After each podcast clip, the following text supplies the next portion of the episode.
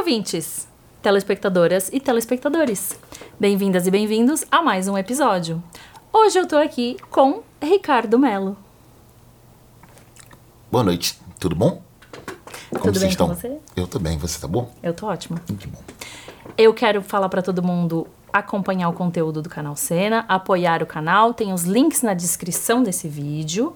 Se você não tiver como apoiar o canal financeiramente, você pode compartilhar o conteúdo que é colocado aqui, você pode mandar esses vídeos para os seus coleguinhas e para as suas coleguinhas, você pode deixar um comentário, você pode curtir o vídeo. Não quer deixar um comentário na plataforma do YouTube, você pode deixar um e-mail para mim no disco@canalcena.com. É, não quer assistir no YouTube? Pode escutar. A gente continua nas plataformas de streaming. Todas as suas plataformas de streaming da sua escolha que possam existir estão também na descrição, porque temos o link do Anchor que empurra para todas elas. Disco você indica para ser a trilha sonora do seu episódio, para a gente colocar ali em outro dispositivo rodando de fundinho. Ih, nossa, mas essa eu não tava preparado. Ah, mas é assim que é bom. que maldade, mas não pode ser nenhum das, nenhuma das respostas? Claro que não. Não, já aconteceu de falarem, mas se você me der uma extra, eu vou ficar muito feliz. Ai, deixa eu pensar com carinho. Não, não precisa, vai. Não precisa pensar com carinho? Não. Não dificulta a sua vida. Não é você que vai ouvir. Você que eles. dificultou minha vida. Não, não dificulta a sua vida com, com alguma coisa muito específica. Não, eu acho que não vai ter nada a ver. Eu acho que tem que ser o disco do Manchester Orchestra que eu mencionei, é, que eu ouvi, mas não precisa ser o que eu escutei. Tem um que chama. Eu vou roubar, desculpa, que eu esqueci o nome do disco. Pode roubar. Não precisa. Mean Everything to Nothing. Aí, ó. Esse disco do Manchester Orchestra, que também merece mais atenção e também merece mais carinho do mundo, e não tem. E ele é maravilhoso, e eu acho que ele pode ser sonora. Você sabe o que você veio fazer aqui hoje? Sofrer? Olha, alguém está desesperado. Eu sofri muito à tarde. Acho que agora eu vou ser mais tranquila, na verdade. Entendi. Mas eu vim aqui falar de disco, não? Tá preparado? Não. Mas quem precisa? Ótimo. Não é? Eu tô. Então vamos lá. Eu sou a Maia e esse é o disco.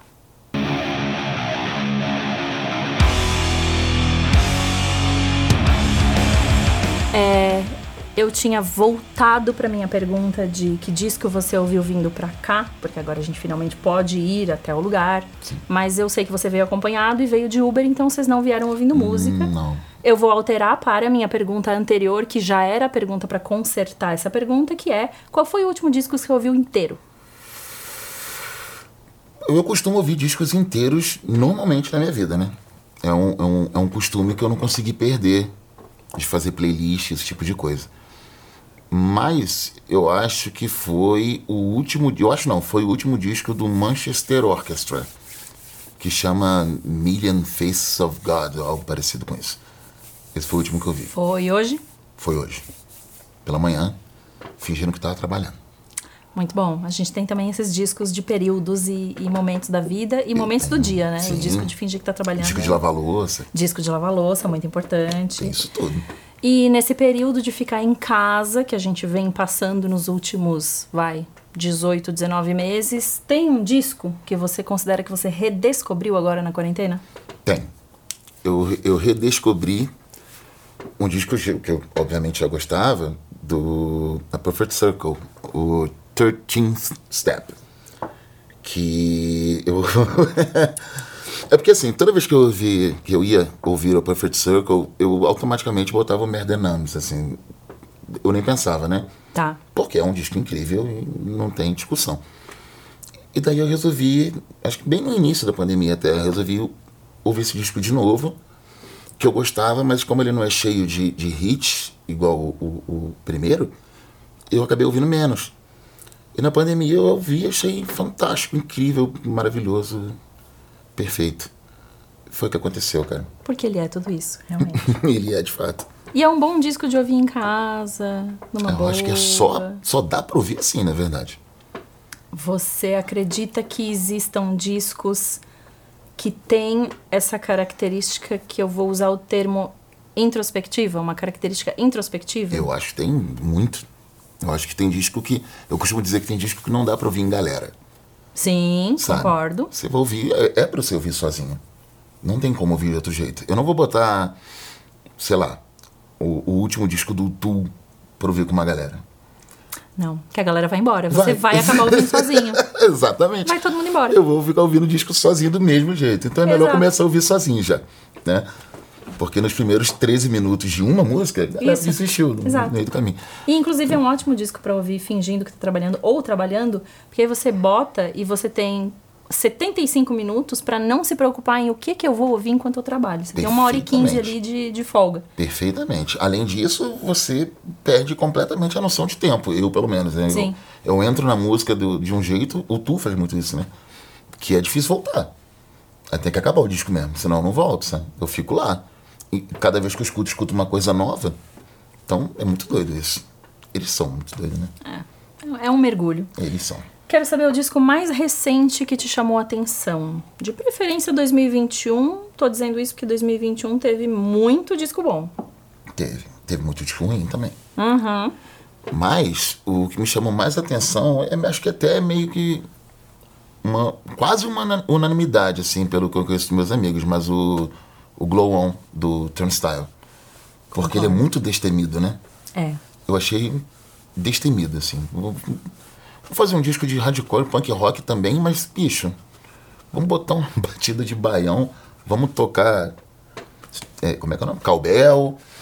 Eu achei muito bom. Eu sou uma recém-chegada no Turnstile Eu também, na verdade. e concordo com tudo. Eu também. Eu, eu conhecia a banda, não, não ligava muito, achava boa, mas não ouvia tanto.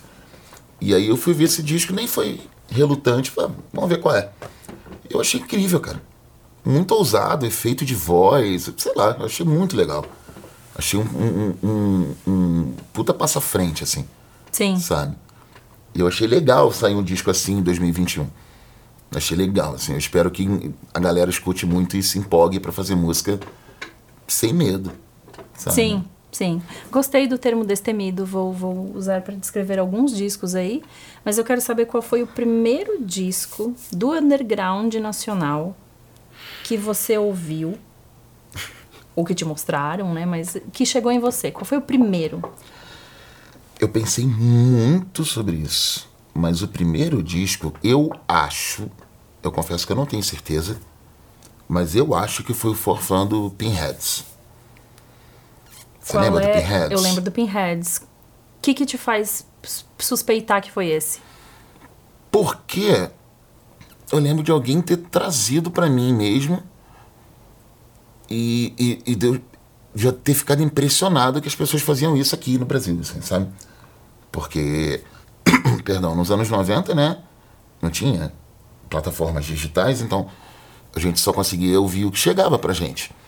E quando chegou esse disco, eu lembro que eu tive dificuldade de acreditar que ele era nacional, na verdade. Isso, isso na época era muito legal, né? Hoje em dia as coisas mudaram tal, mas em 90 e... não sei, Sim. isso era muito legal, cara. Então, você, pô, é, é nacional mesmo? Realmente é, porque, sei lá, eu lembro que a gravação parecia de, de uma banda de hardcore melódico da Suécia na época, um, um Melancholy da vida, ou algo parecido. Um pouco mais. um pouco menos, na verdade, é, bem gravada, vai? Não é isso que eu queria falar, não, mas foi o que eu lembrei.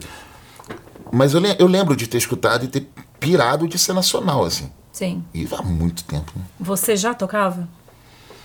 Eu já tocava. Eu já tocava. E você já tinha essa noção de- desse conceito de uma banda nacional fazer eh, eh, criar ter composições próprias já era uma coisa clara pra você Não. Isso pra mim não. Isso pra mim era. Eu tocava cover, eu tocava o que a gente conseguia tocar. Na verdade, eu tocava guitarra ainda. Eu nem tocava bateria ainda. É, eu já tava tent- aprendendo guitarrinha lá, aprendendo, né? Fazer os barulhinhos lá. E eu, não, na verdade, eu não conseguia imaginar o que era entrar no estúdio e gravar alguma coisa, na verdade, assim. Não fazia sentido na minha cabeça isso. mas esse disco ajudou a virar a chavinha ajudou. É porque eu percebi que. Porque logo depois veio o Dead Fish também, enfim. E, e eu comecei a perceber que tá, isso é possível. É, financeiramente na época talvez não fosse para mim. Sim. Mas eu percebi que dava para fazer música e dava para gravar e dava para cantar em português. Depois o Dead Fish fez isso, né? Isso não foi o Pinheads, Pinheads era em inglês. Mas eu descobri com o Dead Fish depois que dava para cantar em português, com noção de nada, enfim. Mas acho que Pinheads é bem antes, na verdade. É.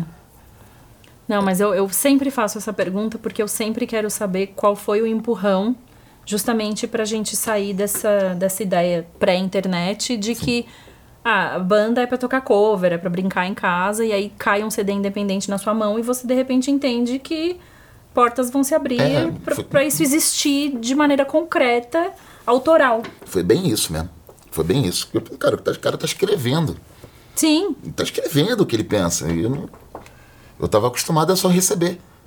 Né? Eu só recebia, eu só recebia Sim. informação. O que vinha, alguém trazia uma fita demo, alguém trazia um disco, um, um, um LP, um CD. E aí eu, eu senti o contrário, assim, tipo, pô, mas será que eu posso dar então, ao invés de receber? Maneiro isso. E aí realmente começou muita coisa a acontecer na minha cabeça. Demorou um tempo ainda, eu passei pra bateria e tal. Mas foi, foi, foi um, belo de um start, sim. muito bom. Uma bela banda Pinheads, inclusive, tá, gente? É, é, Escutem. galera que é mais jovem e não ouviu, escuta. Leve em consideração o tempo né, da gravação, quando foi feita, mas vale a pena. É que nem filme com efeitos especiais. É. Sempre leva em consideração. Exatamente isso. E tá nas plataformas digitais agora. Não, não tinha, agora tá. Muito bom. Indo pra outra ponta desse espectro, qual foi o disco do underground nacional mais recente que você ouviu ou que te mostraram?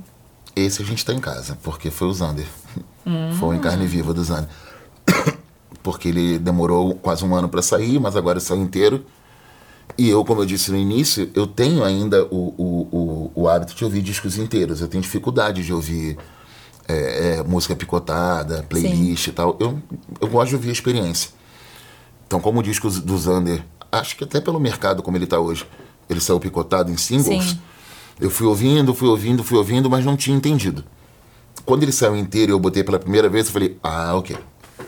Tudo fez sentido. é Agora, conceito. agora é uma experiência, agora isso é um disco, agora eu entendi. E isso fez toda a diferença pro, pro disco pra mim, assim, sabe? Sim. Quando eu vi inteiro, fez toda a diferença. É, eu, eu sou uma adepta. Inclusive, eu odeio quando o Spotify, sem querer, tá no modo aleatório. e eu dou play no disco e de repente a segunda faixa aparece do nada uma faixa que era lá no Não, final. Não! Já me dá dor de barriga. Eu, é, cara, eu sou o cara que grava a ordem dos discos mesmo, até hoje. Os discos que eu ouvi a vida inteira, óbvio, Claro. né? É, eu gosto de ouvir assim. O meu Spotify nunca tá no aleatório. Jamais. O meu Spotify nunca toca nada quando acaba o disco.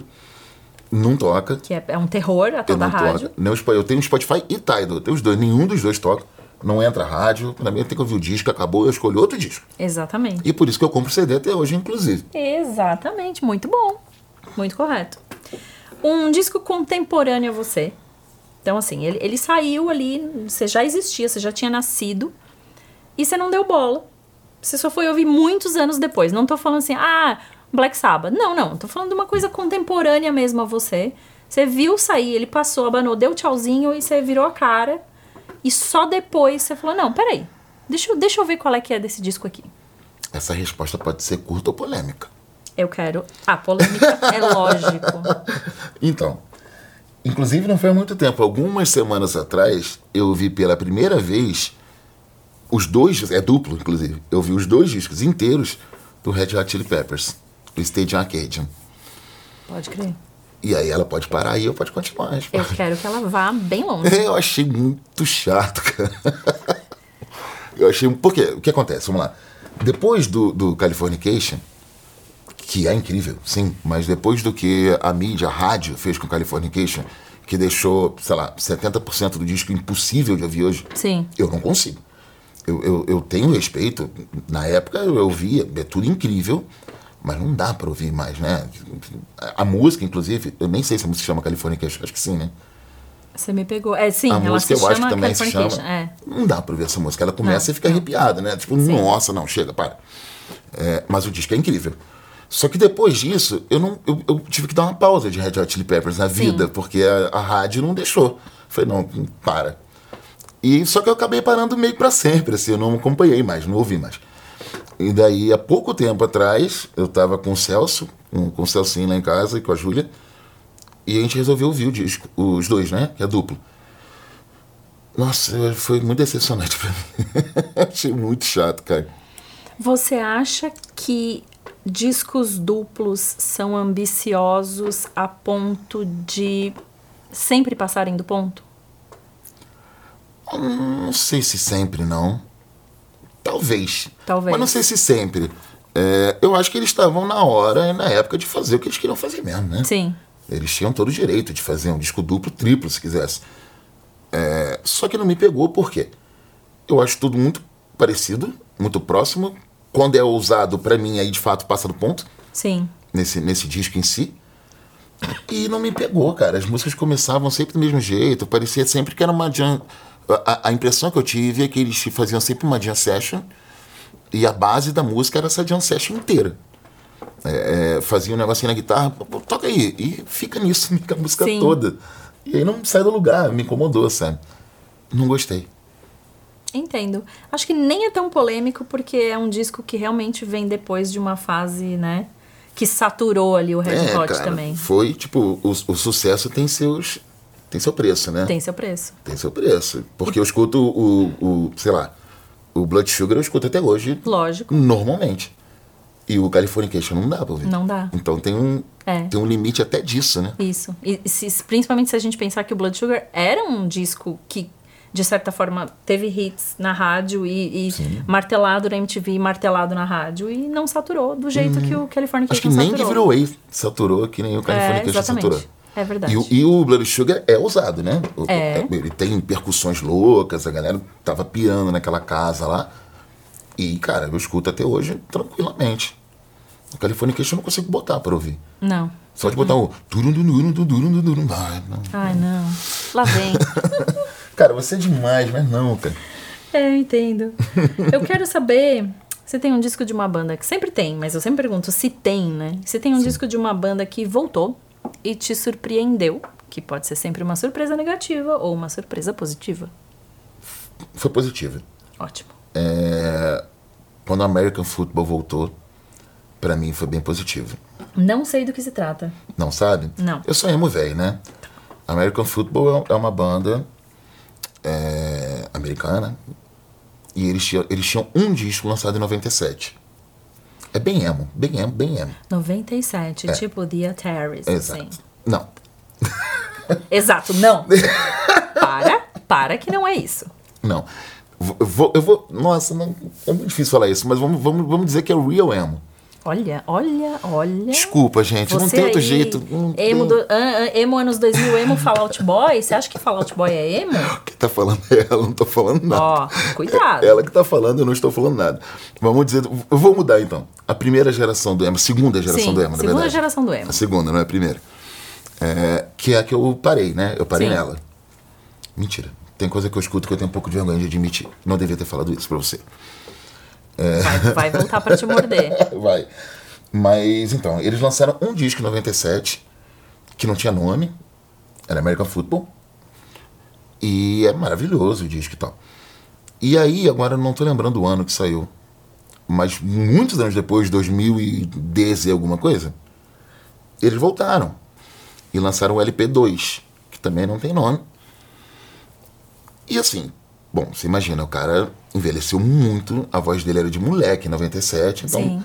é completamente diferente nesse sentido. O instrumental nem tanto, mas a voz dele mudou muito.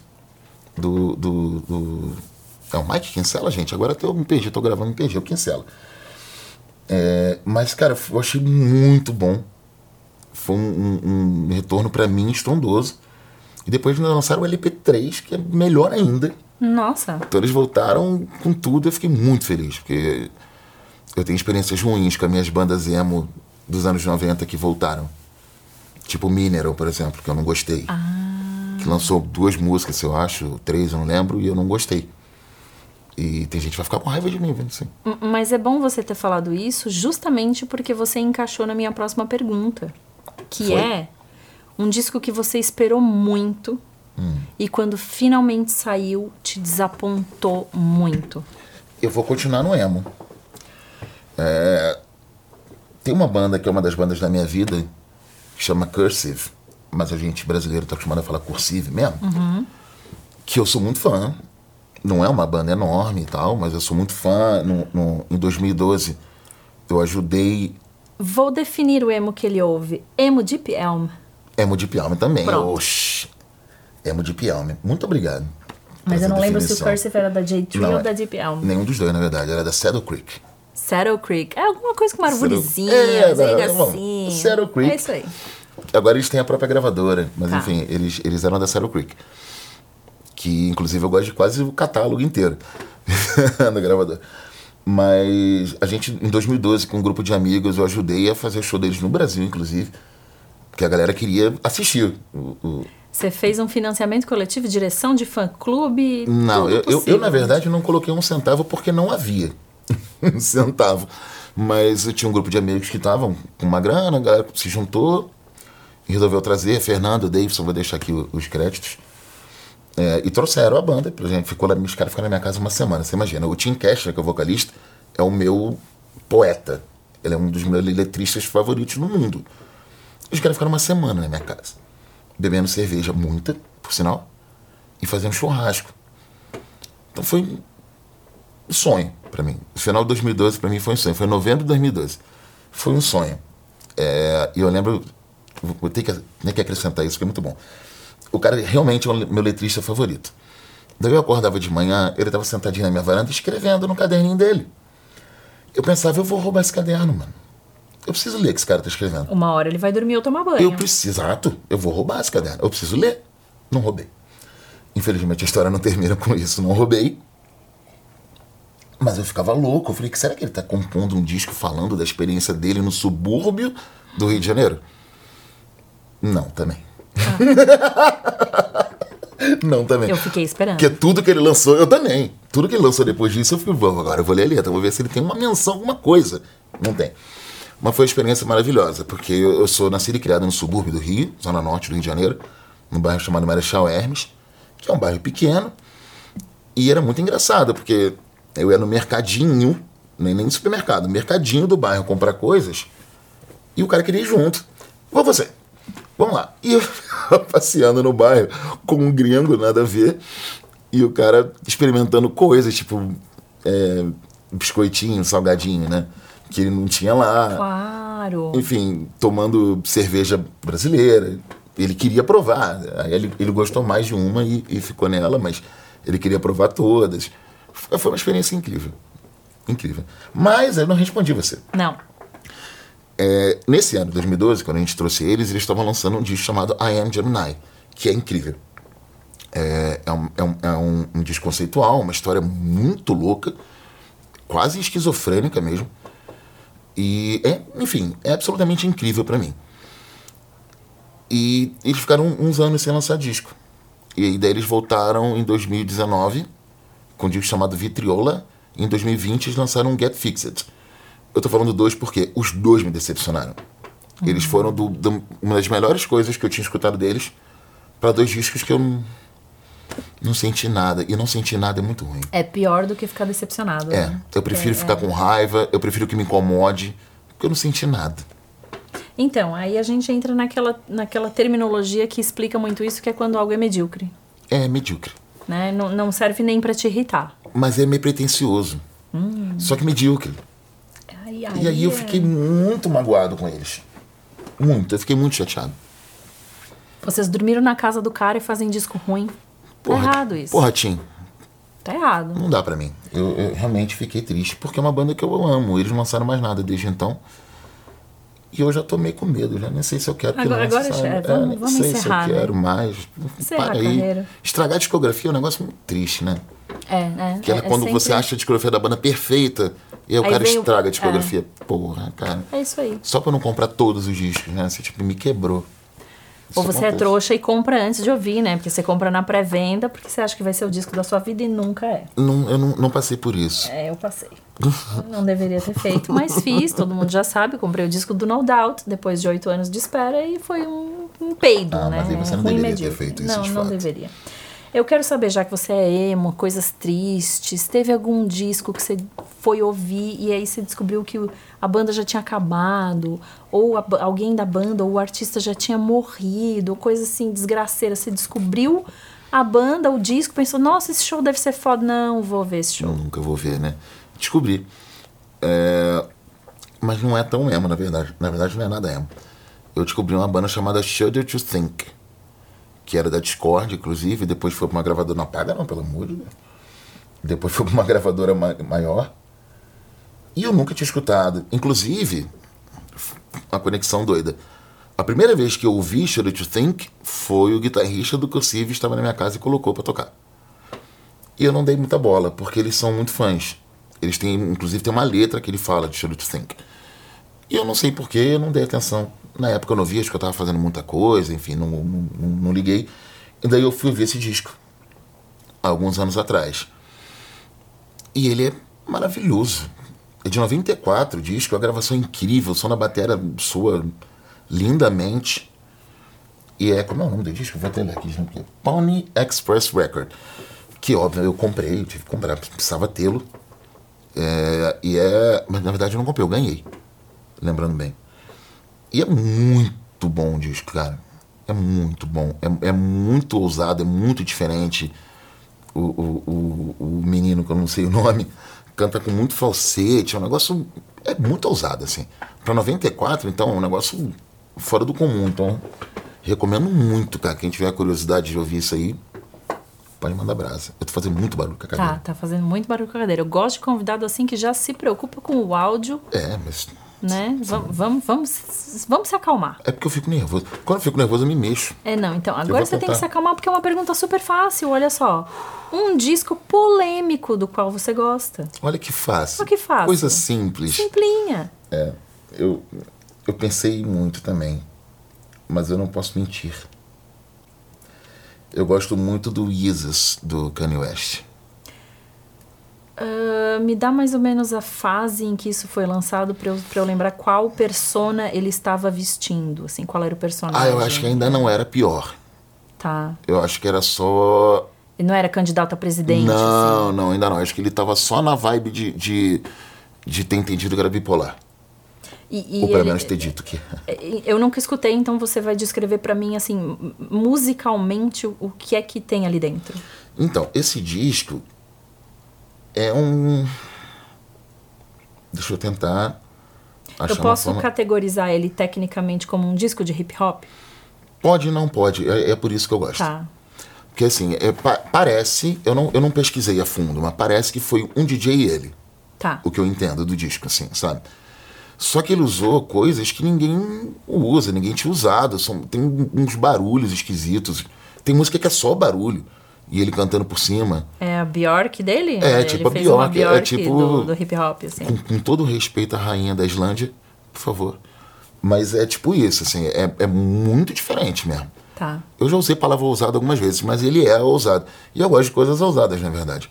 Porque o Kanye West tem lá os hitzinhos dele, bacana, né? Ok, enfim. São legais, mas. Né? Esse é muito diferente. Tá. Eu acho que a galera, inclusive, não gosta mesmo, assim. Comercialmente falando, né? Sim. Eu nem sei, mas eu imagino que não. Porque ele vale a pena se você escutar. Você pode não gostar, mas vale a pena você escutar para entender, pelo menos, o, o que o cara quis fazer ali. Porque é bem diferente, cara. As batidas são esquisitas, tem muito sample do- dos anos 50. É muito doido, cara. É bem legal. Eu, eu realmente gosto. Bem diferente. É diferente. Talvez eu dê uma chance, mas eu preciso também estar nesse espírito, né? É, eu sei, eu sei que é difícil dar uma É. chance pra ele. Eu entendo que é. Eu sei que é. Mas vale. Vale uma escutada. Não precisa gostar. É só curiosidade. E o disco de um super grupo que pra você não teve nada de super. Eu tenho muito problema com supergrupos. Eu também. Em Por isso geral. que eu criei essa pergunta. Inclusive, a existência dessa pergunta é pra justificar o fato de que supergrupos, no geral, nem deveriam existir. Eu acho também. Eu não gosto de quase nenhum. Se é que pra falar que eu gosto de algum, talvez eu goste de Mad Season. Que eu não sei se na época era um considerado supergrupo. Hoje é. Mas eu não gosto de supergrupos, então eu já posso deixar claro que. Eu, eu, eu escolhi, eu, pensando aqui, eu botei o Audioslave. O primeiro Audioslave. Tchim! Mas eu colocaria qualquer um do Audioslave. qualquer um. Porque eu acho tudo ruim. Eu acho que eles pegaram duas bandas maravilhosas e fizeram um negócio medíocre. É, É literalmente isso. É, é, tipo, eu sempre tento fazer uma analogia com comida, assim. É você pegar coisas maravilhosas, tipo assim, ah, sei lá, você ama risoto de gorgonzola. Eu amo sorvete de chocolate. Vamos juntar os dois. É, vai ficar, ó. Não vai dar. Não vai. E não deu. Pra mim, Não não, deu. deu. Nunca deu. Eu fico triste, porque eu, eu amo Rage Against. Eu amo mais ainda Soundgarden. E, e pra mim foi só tipo, gente, faço não, cara. Pô, volta com a banda de vocês aí. Chama o cara lá, chama o Zeke lá pra cantar de novo aí, o menino. Conversa com os meninos do, do Soundgarden lá, volta aí. Tanto que voltou e lançou um disco incrível. Pena Aí. que ele veio a falecer, mas Sim. o último disco do Soundgarden eu adoro. É muito melhor que qualquer coisa que o Adley fez na vida. Desculpa aí, gente, ou não. Não, não, Enfim. não. Sem desculpas. Ok, então não desculpa não. Desculpa agora, né? D- É. Disco mais superestimado da história. Vai, 3, 2, 1. The Doors, Uh, o primeiro. Agora justifique. Eu- Precisa? Eu acho, eu, eu acho. Eu entendo a importância dele, mas a grande verdade é que eu acho um saco mesmo. É chato. Sim. Eu acho chato. Eu acho que. É, é- é- eu acho que tem muita coisa ali que não, não- Nem é tão inovador assim. Nossa, que polêmica, né? Mas não, não acho tão inovador assim. Eu acho. Medíocre não é a palavra porque não é. Sim. A galera tocava muito. Mas enfim, não é, não é incrível para ser um disco re- referência para a história da música para sempre, para mim. Sim. Eu enxergo assim. Você falando agora, eu, eu parei pra pensar e eu não me lembro de ter visto assim um depoimento, uma entrevista, algum artista, alguma artista falando: ah, quem me fez eh, me envolver com música foi The Doors. Foi o Jim Morrison. Foi Jim uma pessoa, Morrison. né? Agora parando pra pensar assim, eu não lembro de já ter visto alguém dizer isso. Eu também não lembro. Mas eu sinto isso totalmente. Assim, essa, É. essa para mim é uma resposta fácil, porque não sinto nada. Para mim, na verdade, na minha cabeça, não sei se eles mudaram alguma coisa na música. Sim. Ah, ah, misturou blues com rock. Ah, um monte de gente fazia isso. Até aí, eu acho que uma gente já fazia isso. Sim. Então, não, não sinto nada por eles, pelas portas. Pelas portas. E o contrário, o disco mais subestimado da história, na sua opinião? Esse eu, eu, vou falar de uma maneira bem pessoal. Bem pessoal. Porque história, né? Eu consegui encaixar o The Doors pra história da música. Mas esse eu quero falar de maneira pessoal porque. Porque toca no coração. O Tonight and Forever do, do Sensefield, que é um disco que deveria ser muito maior do que ele é. Era a chance que os caras tiveram de, de, de explodir e tiraram essa chance deles. Assim, a gravadora desistiu de lançar, os caras voltaram pro mesmo lugar. O cara ficou depressivo pro resto da vida, inclusive morreu dessa forma, porque não conseguiu pra lugar nenhum. E o disco é muito bom. Sensefield é muito bom.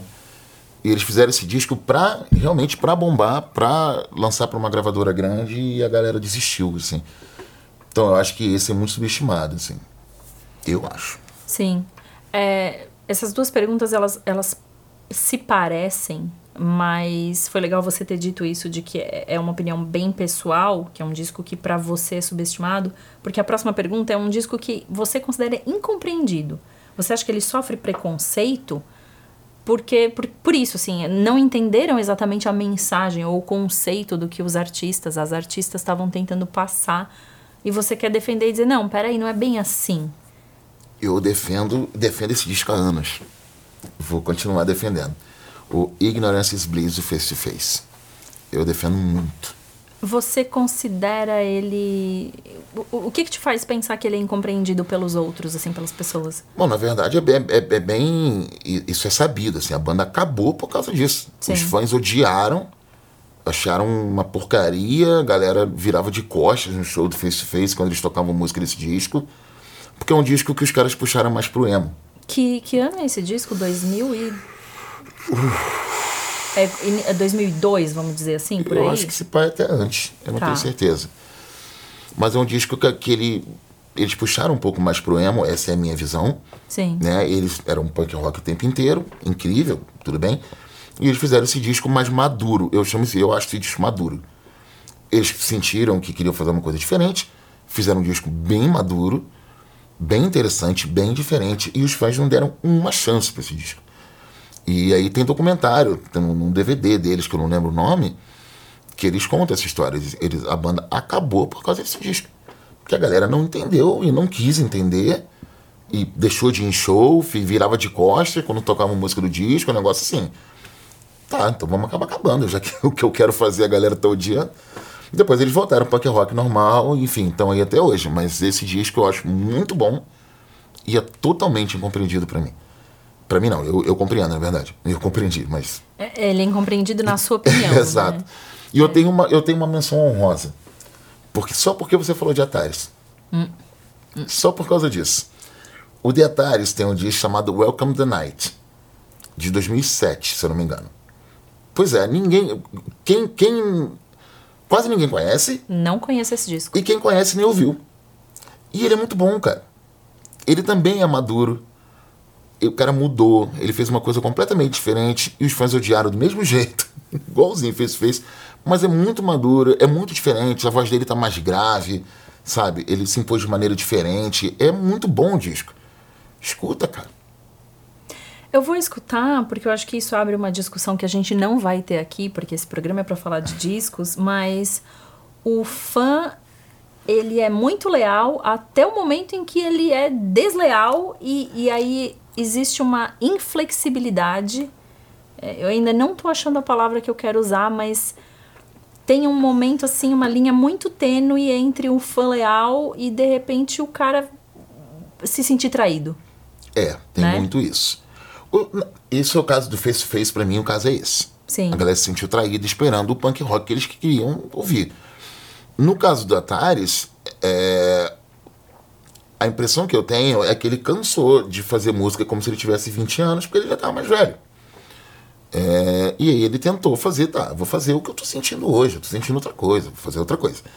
E soou muito assim, sabe? Tem, tem os negócios lá do, do- um- um- umas pitadinhas do punk rock do começo dos anos 2000 e tudo mais, mas é completamente diferente, é muito maduro. Eu gosto, é- esse disco é isso, ele é maduro. Maduro. Ele é Boa. maduro. Ok. E se ele é maduro, você pode ouvir ele, perdão, 10 anos depois e achar ele ainda interessante. Sim. Que não é a mesma coisa que eu ouvir o primeiro disco do Ataris hoje, de 2021, e falar, pô, tá. Naquela época eu entendia, hoje não, não vem mais, entendeu? Eu acho que é bem isso. É bem isso.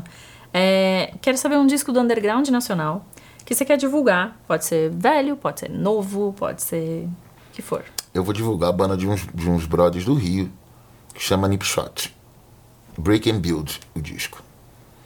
Porque, só porque é Porque é fenomenal. nepotismo, gente. Rio de Janeiro, bairrismo aí, Não ó. é barrismo, é porque é maravilhoso e as pessoas merecem conhecer esse disco. Ele entrou nas plataformas não faz muito tempo também, ele nem tinha. É um disco muito bom, cara. É muito bom. É, é muito à frente do seu tempo. Para o que eu via, assim, de eu ver show dos caras, eu falei assim, cara, irmão, que isso? Que isso, cara? O que vocês estão fazendo? Inclusive, acho que nosso amigo sanfoneiro gravou esse disco, gravou baixo. Também no Jerry. E, e é muito bom, cara. Eu juro que não é bairrismo. Se fosse de outro estado, eu falaria da mesma forma. Eu juro.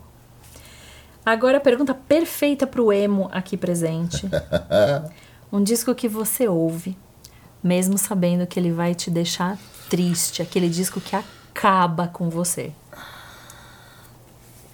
Bom, eu tenho um disco. Tem aqui uns 50 discos? Tem, né? de fato. Porque quando, quando eu penso agora, eu falo assim, tá, metade das coisas que eu escuto. Mas eu tentei separar um e tem um que o nome é muito sugestivo, a banda, na verdade, porque a banda se chama I Hate Myself. Olha só. E ele foi feito pra te colocar pra baixo mesmo, cara. Ele não é legal. Entendi. sabe? Eu acho muito bom, mas ele não é legal. Ele é pra ficar chateado mesmo. E eu escuto, eu fico, sempre fico triste e pensativo, mas eu escuto. E eu gosto muito. Mas isso aí eu entendo as pessoas não gostarem. Porque ele é realmente fora do comum, assim. Como é que é o nome do disco? Ten Songs. Ten Songs. 10 nome do músicas disco. pra se odiar. É. Com aqueles nomes enormes das bandas emo do, do começo dos anos 2000 e tudo mais. Só que é um negócio é, é um pouco antes, eu acho. E ele é realmente muito deprê. Eu poderia falar muitos discos aqui. Muitos, tá? Mas eu escolhi esse, talvez por causa do nome Tá. da banda. É, é bem Pra sugestivo. ficar bem, exato, é sugestivo, né? Não precisa dizer muito. E qual é seu antídoto? O disco que você ouve pra ficar feliz, assim, ele vai te botar pra cima, vai te levantar. Tem que ter pelo menos um, vai. Não tem, mas é porque eu acho que essa resposta vai ser. Acho que você não esperaria essa resposta. É, eu acho que mu- muita gente que me conhece tá vendo isso também não esperaria. Mas tem um. Aliás, coletânea, pode? Ah, eu não lembro se teve. Não é- alguém, não- alguém, Coletânea, alguém dizer. eu digo Greatest Hits. Ah, pode, vai, gente. Pode. Pode, É um pode. disco. CD perfil, pode sim. É ok, perfil. Cara, eu escuto Greatest Hits de 311, cara. Não vou julgar, aliás, Não vai que julgar? ideia ótima. Você não vai julgar? Eu tava, Não tipo, tô completamente julgar. preparado pra ser julgado. Não, a não ser assim, é, vale desde que seja ali de 2003 pra trás. Porque Então, de 2003 pra o- o- frente já não tem greatest hits nessa O banda. nome do disco é de 93 a 2003. Aí, ó. Perfeito, gente. Não sei nem Greatest como passou batido por mim esse De disco. 93 a 2003. Porque eu não consigo escutar um disco inteiro do 311. Eu consigo. Eu não consigo, de Até verdade. 2003. Eu não consigo nenhum, na verdade, pra ser muito sincero. Mas esse, que só tem as melhores músicas deles, e nem, nem- não necessariamente são hits, porque nem todas explodiram, mas o disco me dá uma vibe tão gostosa, me dá vontade de botar a pé na areia. É, é, o o Não. 311 ele faz com as pessoas umas coisas que a gente nem entende que estão dentro da gente. É, né? exato. Umas vontades que você não sabia que tinha. Pô, eu saí do Rio e morar em São Paulo, eu escuto o e falo assim, nossa, eu quero sentir areia no meu pé. Cadê meu óculos escuro? Gente, eu quero navegar. É. Sei lá. Pra mim, eu quero fazer um churrasco com os amigos Também. na grama. Muito. E fazer o churrasco assim, né? Isso, todo mundo de olhinho fechado. É isso aí. Gostosinho, cara. E eu, eu sempre coloco esse disco co- quando. Eu não sei se eu coloco ele pra ficar feliz ou quando eu estou feliz. Tem, exatamente. Eu Tem não essa sei. questão, assim, né? Eu não sei ainda. Eu, às vezes, quando o dia tá mais ensolarado, eu dormi bem, eu acordo, vou lavar a louça, vou varrer a casa, eu taco o 311. E aí eu vou no, No swing. embalo. Vou no muito swing. bom. Olha Tá só. aí, eu tá acho que aí, tu tá jurava aí. que ia ser julgado muito.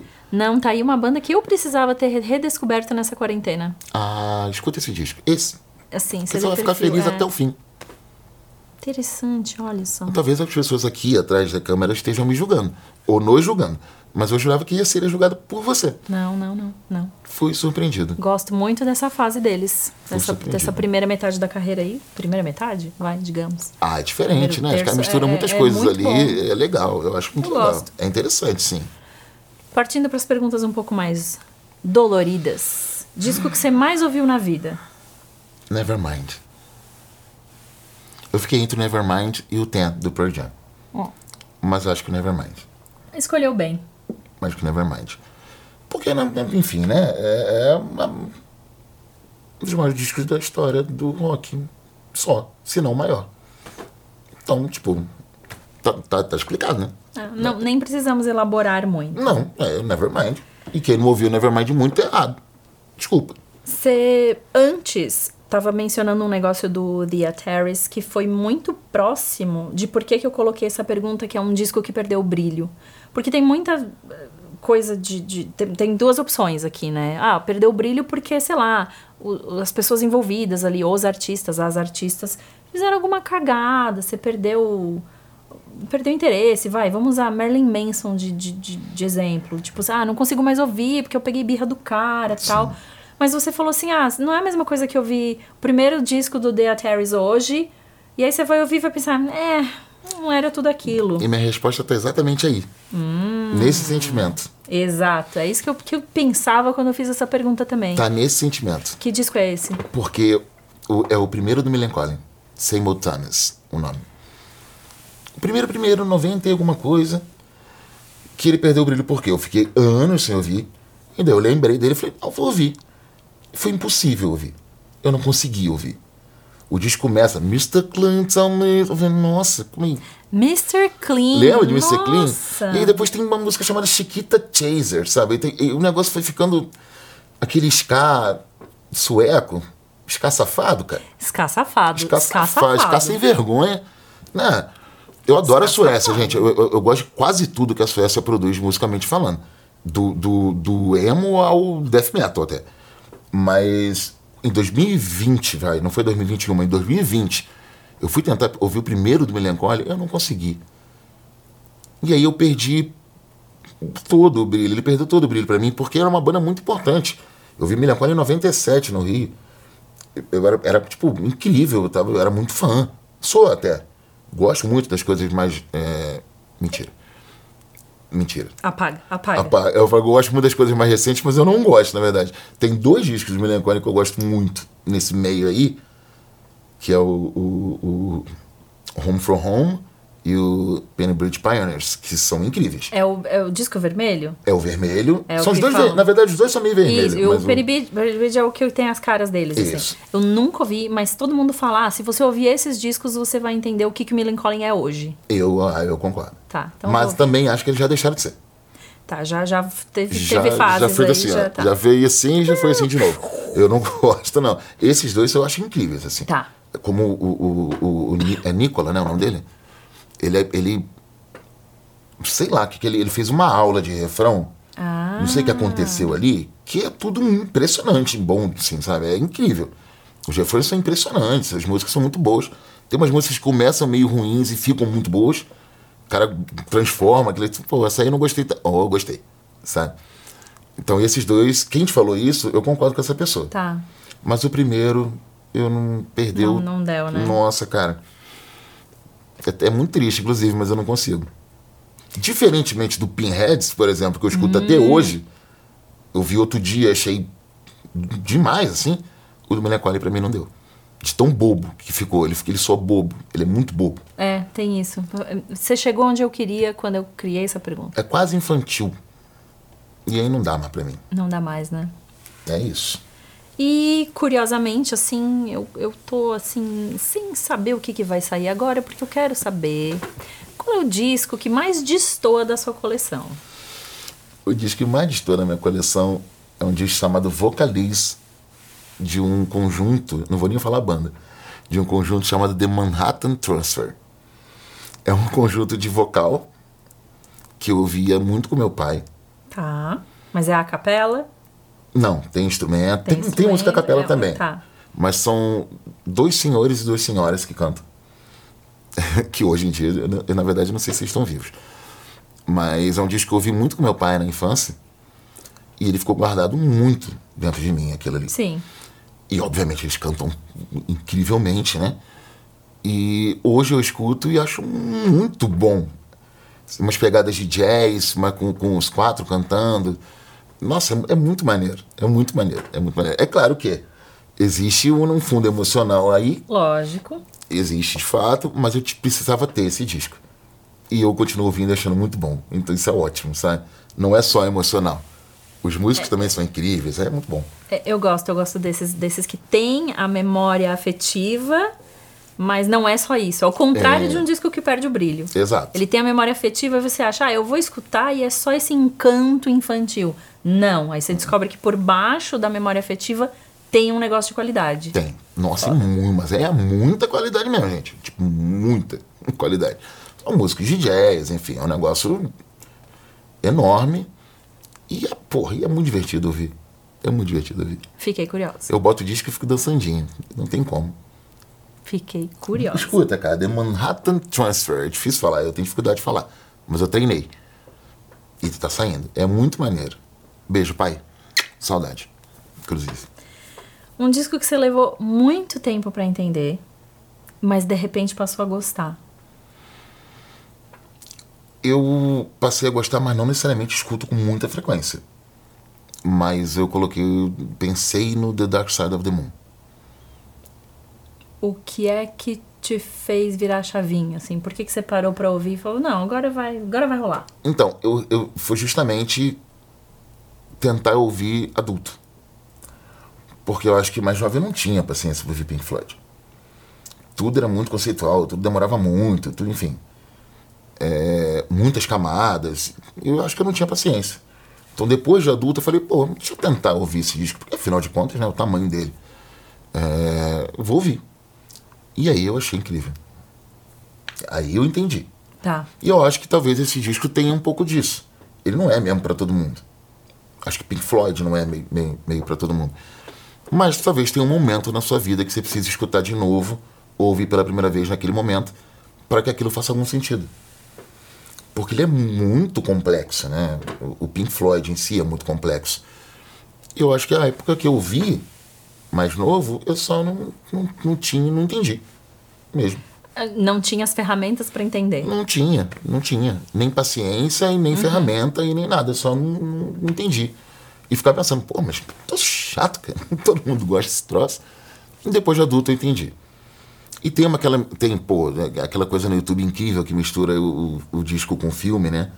Com, Sim. com, com Alice. É Alice? O... Nossa, deu branco aqui agora. Ai, gente. Não é Alice? É Perdão. Alice? É. Nossa, você falou e daí eu parei, tipo, não, mas não é. É Tor sim. Tornado. Não é? É o Mágico de Oz. Mágico. Porra, Alice.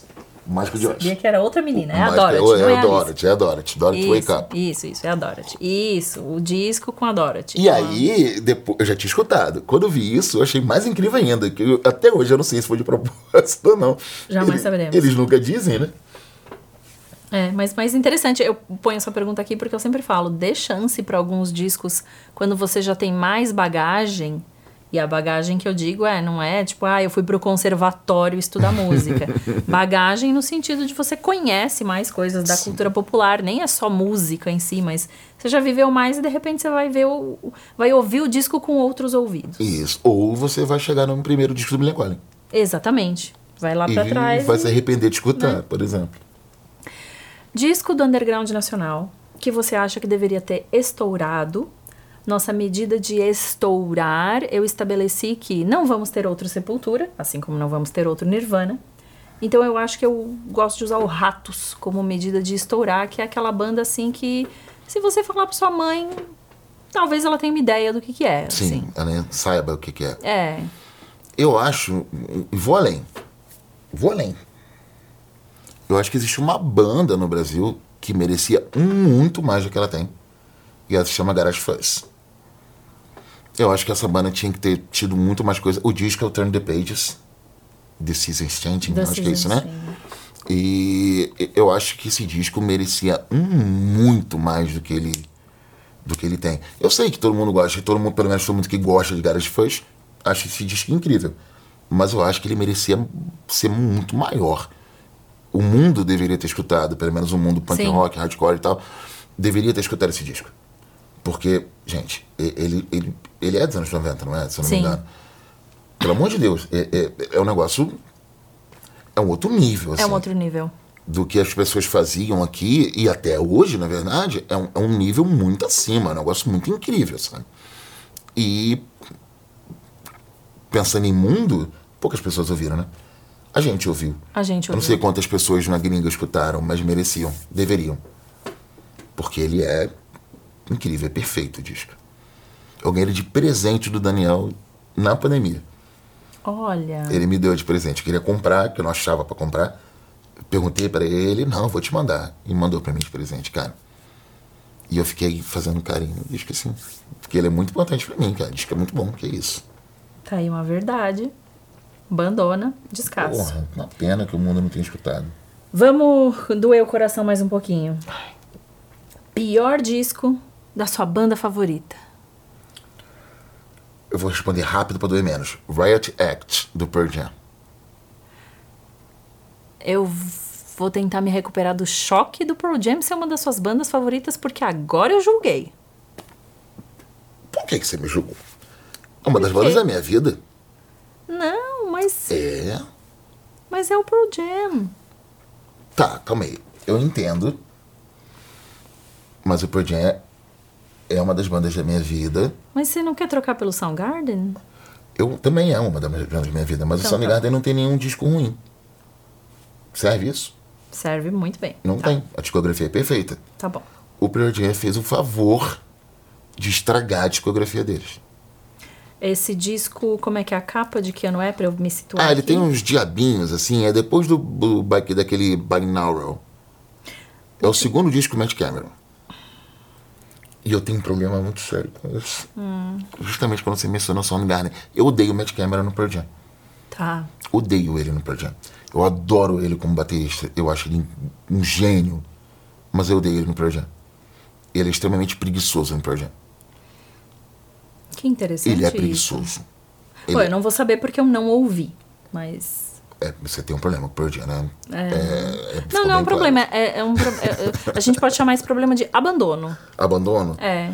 Então, eu não quis abandonar. Eles estão me forçando a abandonar. Mas no Ten, Versus, Vitality... Já abandonei. Não, abandonei no Versus. Ainda tem o No Code. Hum, não o No Code pra mim é incrível. Hum. Ele é lá do B. Eu tô lá no Versus ainda. Não, Foi lá cara, que eu parei. Nem o Vitality? Eu, bela capa. Não, acabou. Belíssima capa. Gente, é isso. Então tá, gente. Obrigado. Tchau, acabou. Mas assim, qual é o problema do Riot Act? Eu acho honestamente ruim, chato.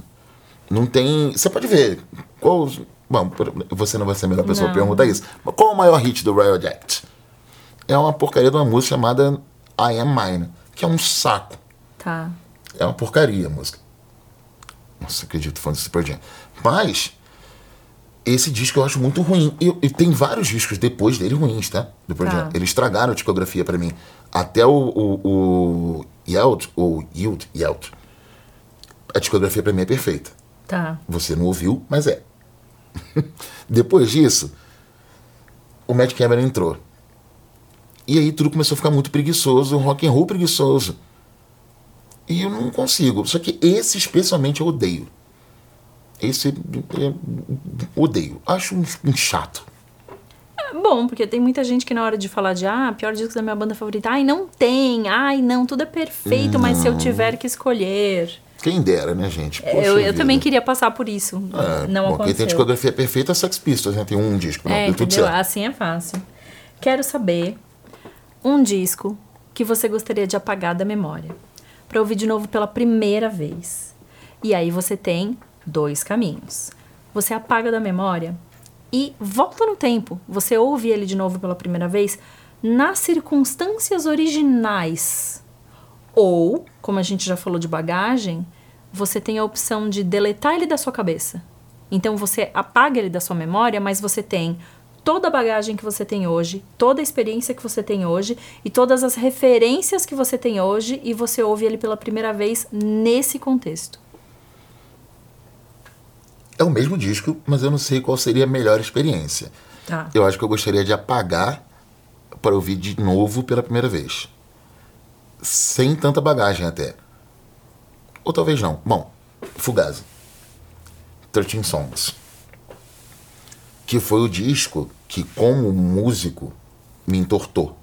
Literalmente. Eu tava por um caminho ali, ó. Que acho que quase todo mundo que tem banda no Brasil tava num caminho do hardcore melódico, punk rock. Era o que chegava pra gente. E tava meio que quase todo mundo nisso, na época. É, bom, não na época que lançou, na época que eu ouvi, né? Sim. Eu ouvi em 2002, eu acho. O disco. Eu vi Fugazi pela primeira vez em 2002. Demorei um pouco. Mas eu tava ali no punk rock e aí o vocalista da minha banda na época me fez assim, ó. "Ó, escuta aí, cara, esse disco aqui. E aí, meu amigo, depois disso eu fiz assim, ó. Ele, ele me estragou da melhor maneira possível. Porque eu não conseguia. Que, que isso que os caras estão fazendo, gente? Que que isso? Que, que, que coisa doida é essa? Que gravação é essa? Que sino é esse? Não tem um sino na bateria. Eu acho que nesse disco nem tem, na verdade. Só no repeater. Mas enfim. Me entortou demais. Eu, eu precisei entender o que, que era aquilo. E eu parei pra entender o que era aquilo. E nunca mais eu fui o mesmo, cara. Nunca mais, gente. Nunca mais. Mudou meu jeito de, de ouvir música, pensar música, compor música. Mudou tudo na minha vida. Tudo. E daí pra frente, eu fui conhecer o resto do Fugazi, né? O resto da discografia e continuou mudando. Até hoje, na verdade. Eu considero o Fugazi compondo uma bateria. Ou seja, se você ouvisse esse disco de novo pela primeira vez, você ia tirar as mesmas experiências. Muito provavelmente. Muito provavelmente. É só pelo prazer de ter essas O que experiências seria. de novo. É, exatamente. Porque foi delicioso. Eu, eu lembro de eu deitado em casa tentando entender aquilo ali. Porque, né? Você escuta Fugazi pela primeira vez adolescente. Sim. Você não vai, pô, maneira, hein? não é, não é essa, né? Não é isso que o CD vai te proporcionar. Ele vai te proporcionar uma cara torta. Você... Pô, mas, mas, cara, nem tentaram afinar nada, é isso? Tá nem perto de ser afinado. é, enfim. E, só que, pô, depois que você entende, se é que você entende, Sim. porra, minha vida mudou pra sempre. Até hoje. É isso que eu falei é muito real. Eu considero o Fugazi na hora de compor um disco. Não, não mentira. Na hora de compor uma bateria. Tô tocando assim, o que, que ele faria? O que, que teria se essa música fosse do Fugazi? E aí eu, eu uso isso às vezes. Esse. esse como diz? Uso essa técnica. Essa técnica. Eu uso essa técnica. Boa.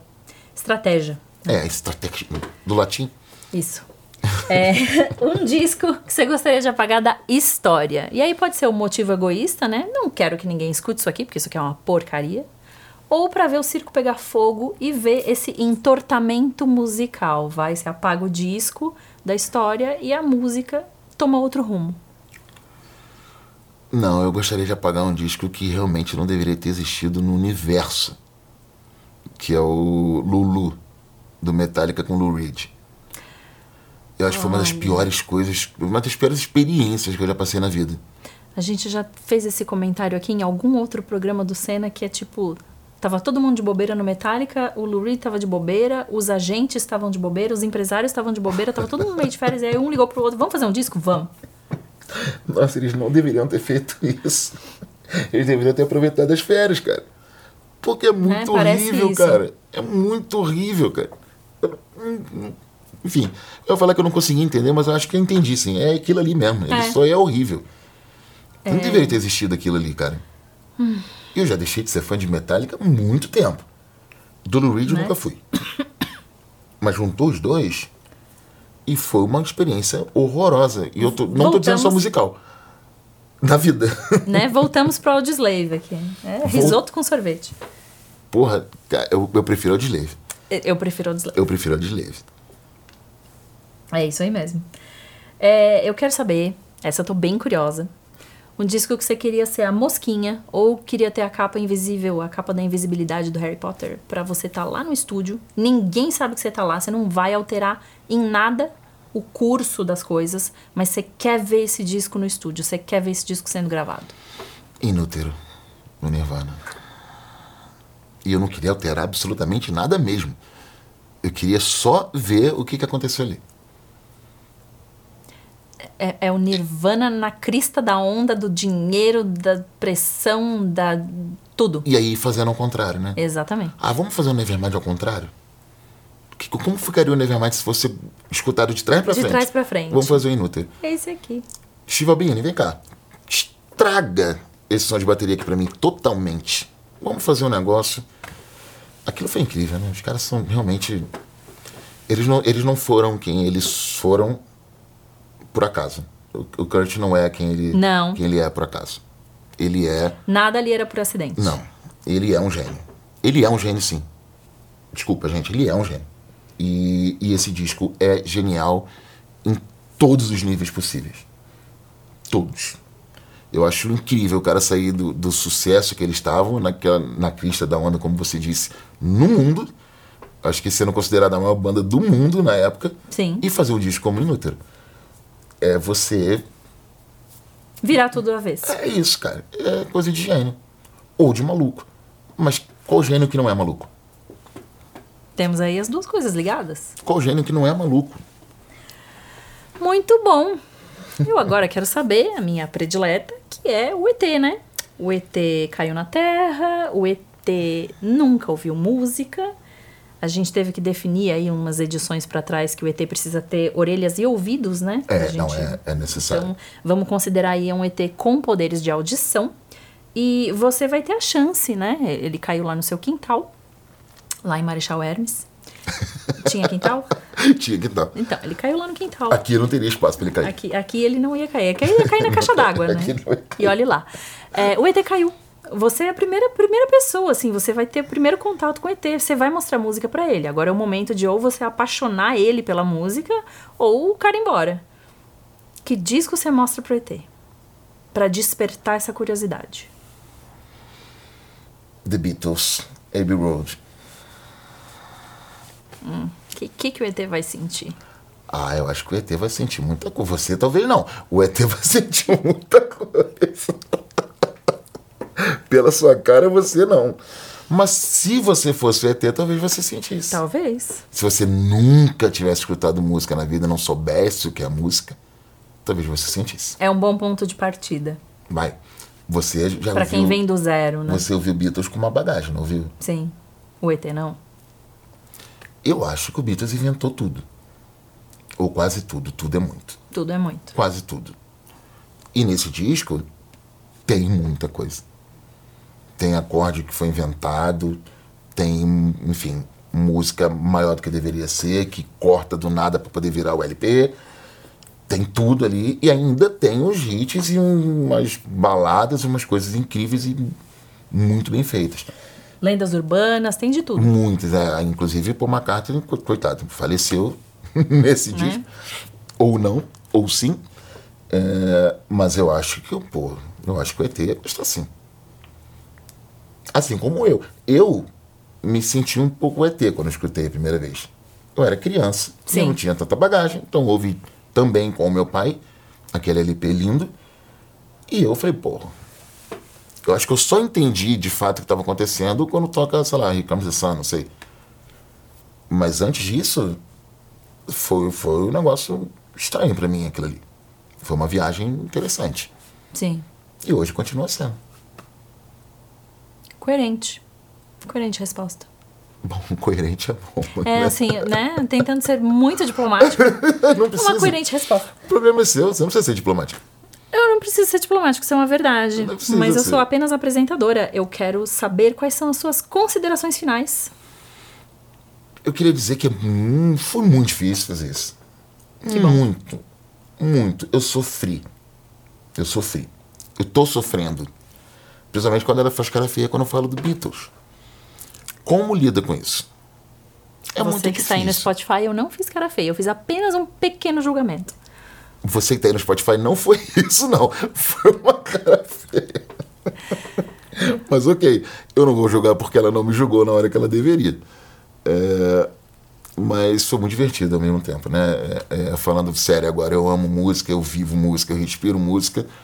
E, e pensar sobre isso e falar sobre isso, é, é, na verdade, me, me fez fazer uma viagem toda a minha vida musical. E isso é muito legal. Então, Gostaria de agradecer pelo convite. Gostaria de agradecer pelo programa, pela ideia, pelas perguntas, por me fazer viajar dessa forma. E acho que você deveria escutar o Abbey Road de novo.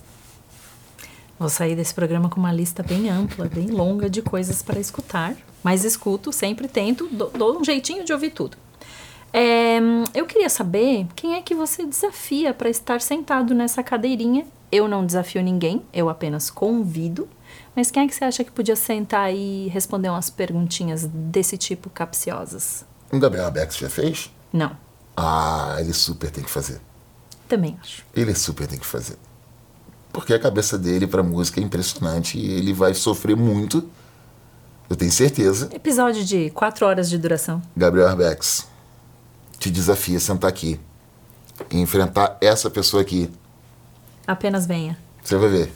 Você vai sofrer, bicho. Mas é muito bom. Tá feito o desafio e, pô, convide.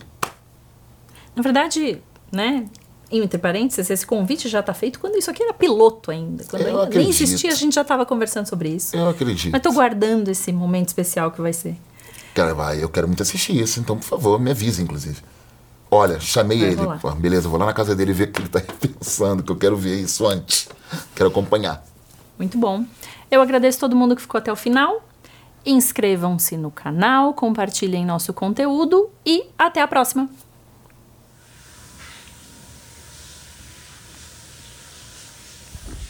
Temos. Disco é um podcast independente apresentado por mim, Maya Melchers. O roteiro desse episódio também foi feito por mim, Maya Melchers. A edição desse episódio foi feita por Estevão Romero. A foto da thumb desse episódio também foi feita por mim, Maya Melchers, na gravação do Experiência Family Mob do Menores Atos, lá no Family Mob, em setembro de 2018. Eu agradeço ao canal Cena, que gentilmente abriga esse podcast. Eu agradeço também ao Family Mob por ceder a locação para a gente gravar. Os links para apoiar o canal Cena estão aqui na descrição do vídeo. A música de abertura é do Rick Chain. Curta, compartilhe e a gente se vê no próximo. Tchau.